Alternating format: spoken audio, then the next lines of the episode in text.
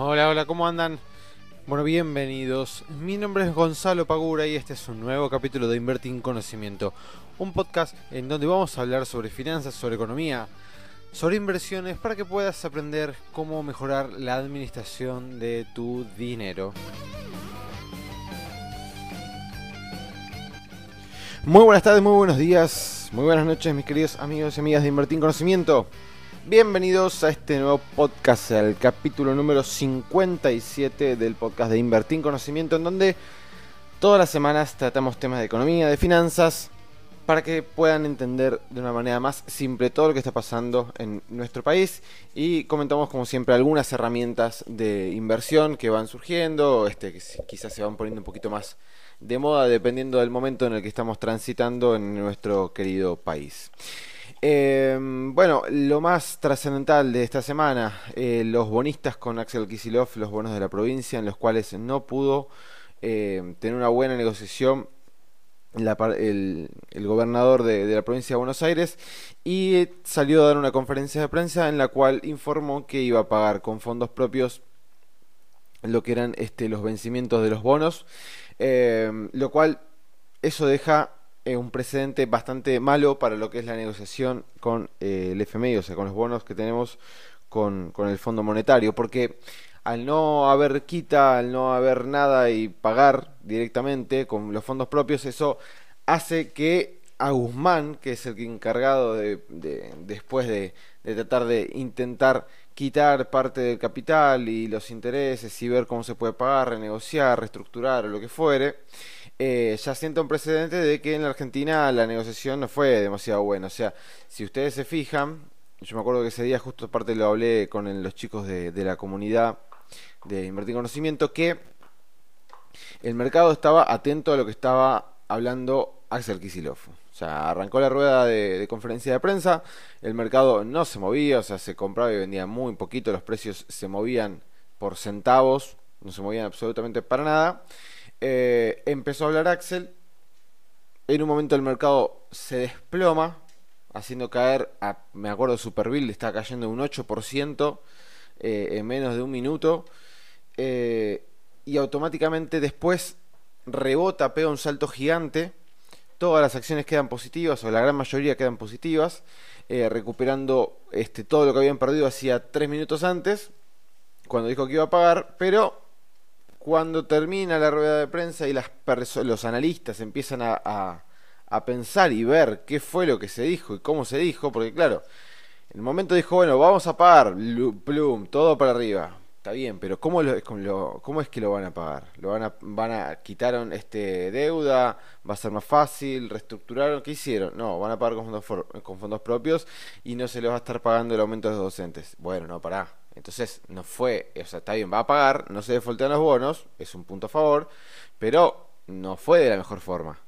Eso es algo muy importante tener en cuenta. Entonces, después, si vos ves el mercado, todas las acciones que habían rebotado y se habían puesto positivas después de que se dijo voy a pagar, fueron de a poquito cayendo, cayendo, cayendo, cayendo y cayendo. Y hace dos días que vienen lo mismo, cayendo muy poco, pero cayendo. ¿Por qué? De vuelta, porque cuando se ponen a analizar más en profundidad y se empiezan a mirar las caras todos los inversores y empiezan a decir, che, lo que dijo está bueno o no, y no, la verdad que no está tan bueno, entonces dije, no, bueno, entonces no, no da para seguir comprando y, y tener este, llenarnos la cartera de, de, bonos y de acciones argentinas. Y empezaron a vender, a vender, a vender, a vender, a vender, a vender de a poco, hasta que se eh, tengamos nuevas eh, novedades con el tema de la negociación con el fondo hasta, eh, hasta marzo, que tenemos plazo para poder negociar esa deuda. Entonces, lo que pasó con la provincia no fue no fue positivo en cierto aspecto. O sea, fue positivo el hecho de, bueno, no vamos a tener que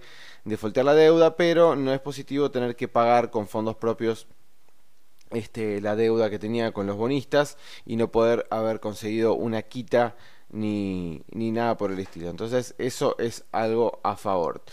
Eh, perdón, me encontré, este, justo estaba leyendo eh, una nota. Em, bien, Trump ayer eh, lo absolvieron de los cargos que estaba eh, imputado si, se acuerdan o si no sabían, estaba en juicio político. Bueno, como ya sabíamos todos, este, tenía mayoría en las cámaras, así que quedó absuelto por este, los dos cargos en los cuales se lo quería destituir de su cargo como mandatario, primer mandatario de, del país.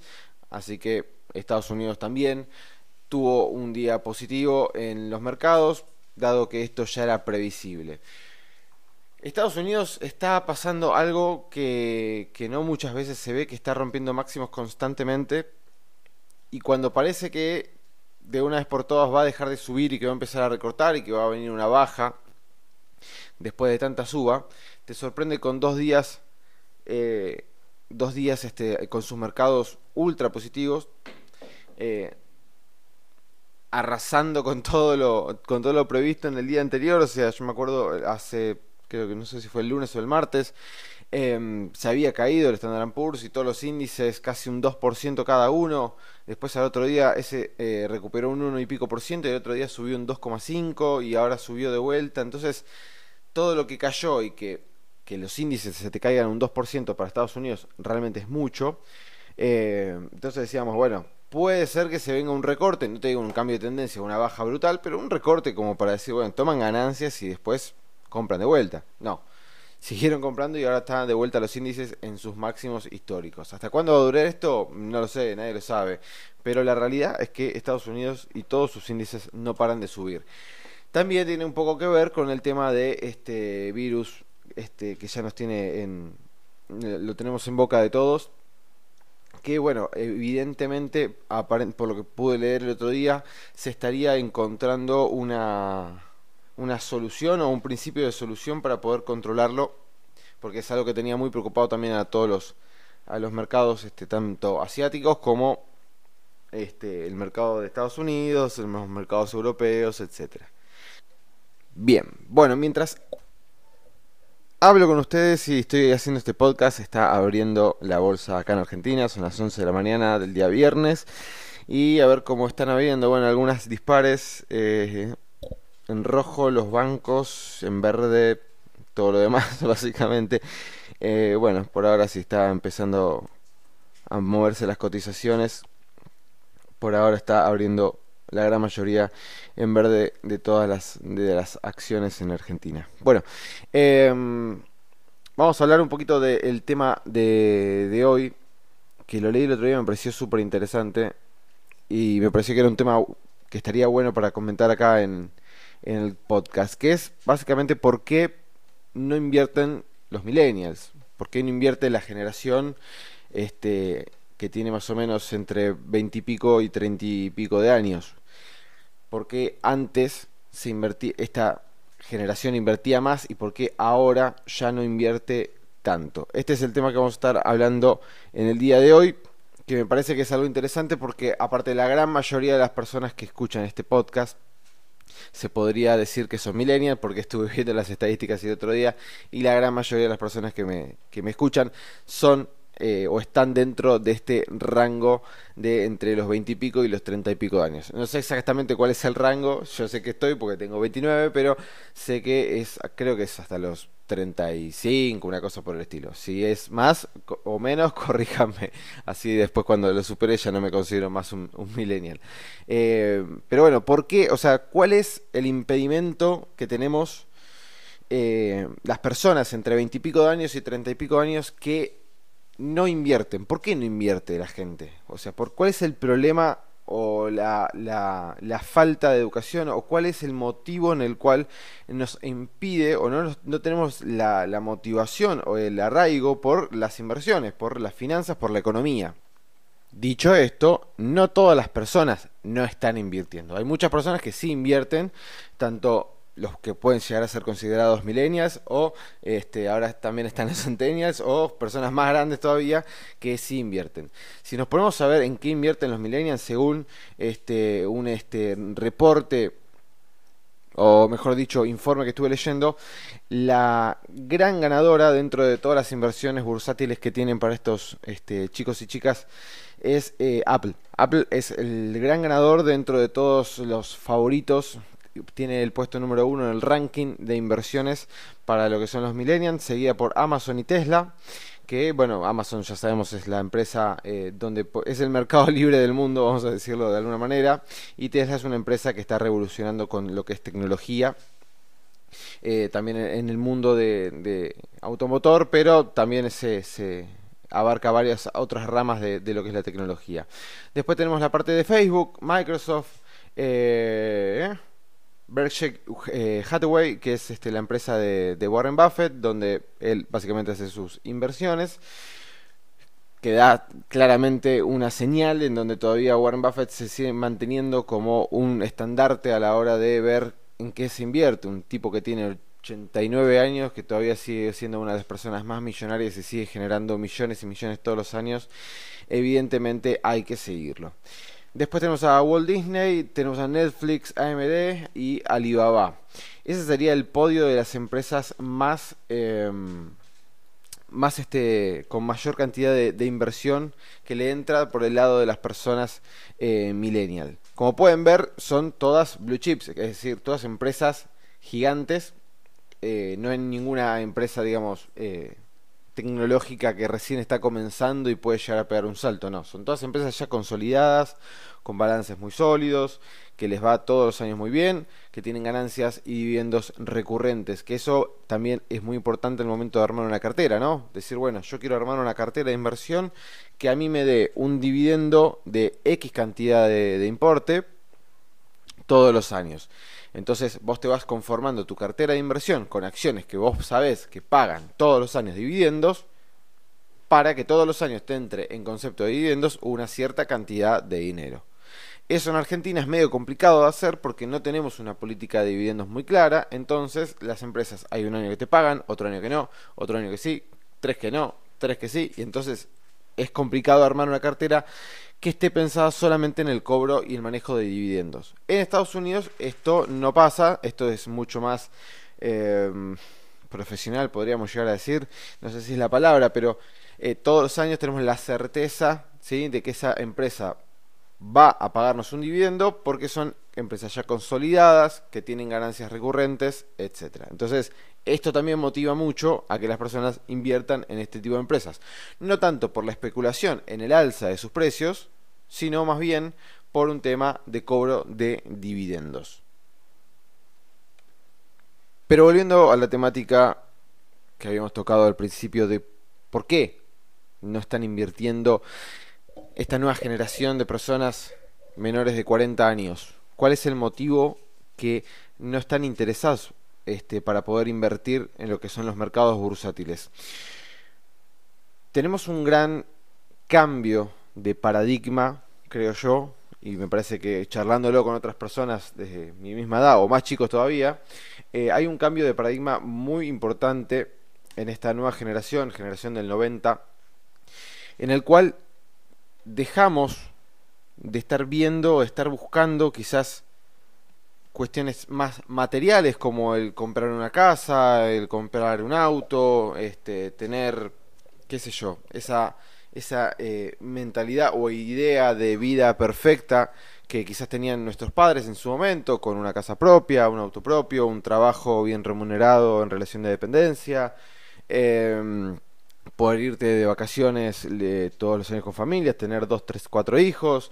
Eh, ese, ese, ese ideal de vida que, estaba en su momento está cambiando y está mutando muy fuertemente por otras cuestiones. Antes vos veías, o por lo menos yo lo veía en mi casa, que tanto mi papá como mi mamá eran personas muy ahorrativas, personas que estaban constantemente eh, ahorrando una parte del salario para poder comprar, no sé, X cosas, para poder cambiar el auto, para poder irse de vacaciones, para poder lo que fuere. Que está, o sea, eso está muy bien, pero ese cambio siempre era buscado por cuestiones más eh, materiales. Ahora, lo que se está viendo en todas las generaciones nuevas es que lo que se está buscando no es comprarte una casa, no es comprarte un auto, no es comprarte cosas, sino vivir experiencias, viajar, conocer gente. Hay una, una eh, mentalidad mucho más de vivir el momento, vivir la vida del hoy, que en el proyectar en el futuro. Que de vuelta, ¿está mal? No, ¿está bien? Sí, depende de que no nos vayamos a los extremos.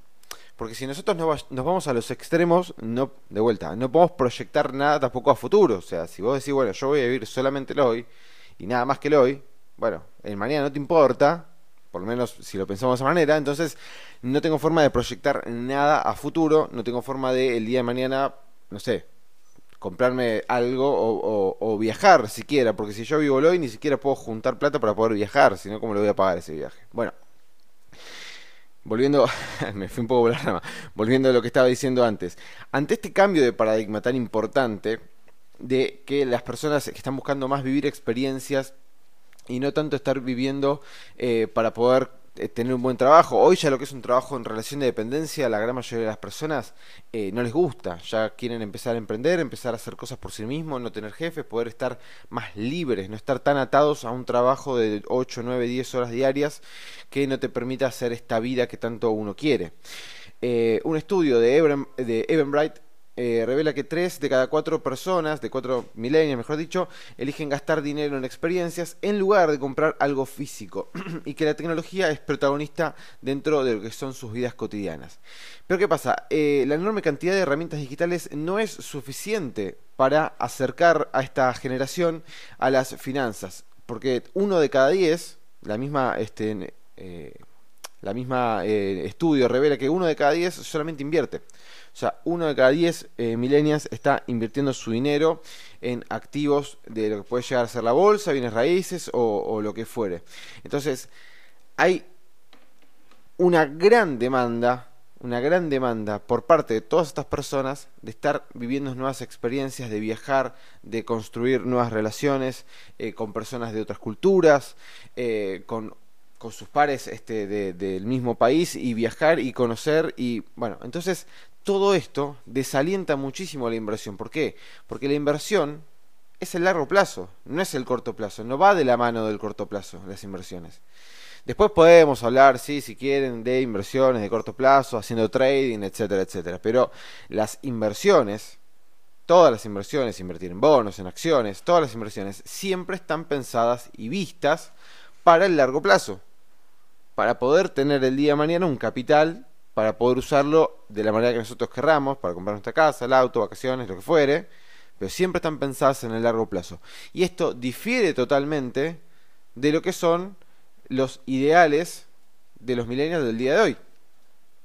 Y a esto sumémoslo, que si agarramos a los chicos, chicas, este, que viven en Argentina y ven que la economía es un cambalache, que está yendo de acá para allá, que tenemos inflación del 55%, que la tasa de interés este, es negativa, que las acciones en dólares cayeron un montón, que los bonos cayeron, y todo este problema que tenemos en nuestra economía, entonces eso también desalienta un montón. Sumémosle encima que no tenemos tampoco una gran eh, incentivo por parte de toda el área eh, educativa a aprender y invertir. Porque la realidad es que no nos invierte nada, eh, perdón, no nos enseña nadie a invertir, no nos enseña nadie lo que es un plazo fijo, más allá de las personas que tengamos este, cercanas en, nuestro entorno. Entonces, si no tenemos incentivos desde el área educativa, no tenemos incentivos desde el lado económico, no tenemos incentivos como proyecto de vida, es muy complicado que las personas entre 30 y pico y 20 y pico años estén incentivadas o tengan ganas de empezar a invertir. Siempre hay, obviamente, gente que invierte. Es muy importante invertir, por más de que seas millennial y que quieras viajar por el mundo, porque si querés viajar por el mundo, lo mejor que puedes llegar a hacer es tener inversiones que te generen ingresos todo el tiempo para poder financiar esos viajes. Así que es muy importante aprender a invertir. No dejen de invertir, es algo realmente esencial para todas las personas. Chicos y chicas, espero que sigan muy bien. Los veo la próxima semana en el próximo podcast. Les mando un fuerte abrazo y que tengan un lindo fin de semana. Chao.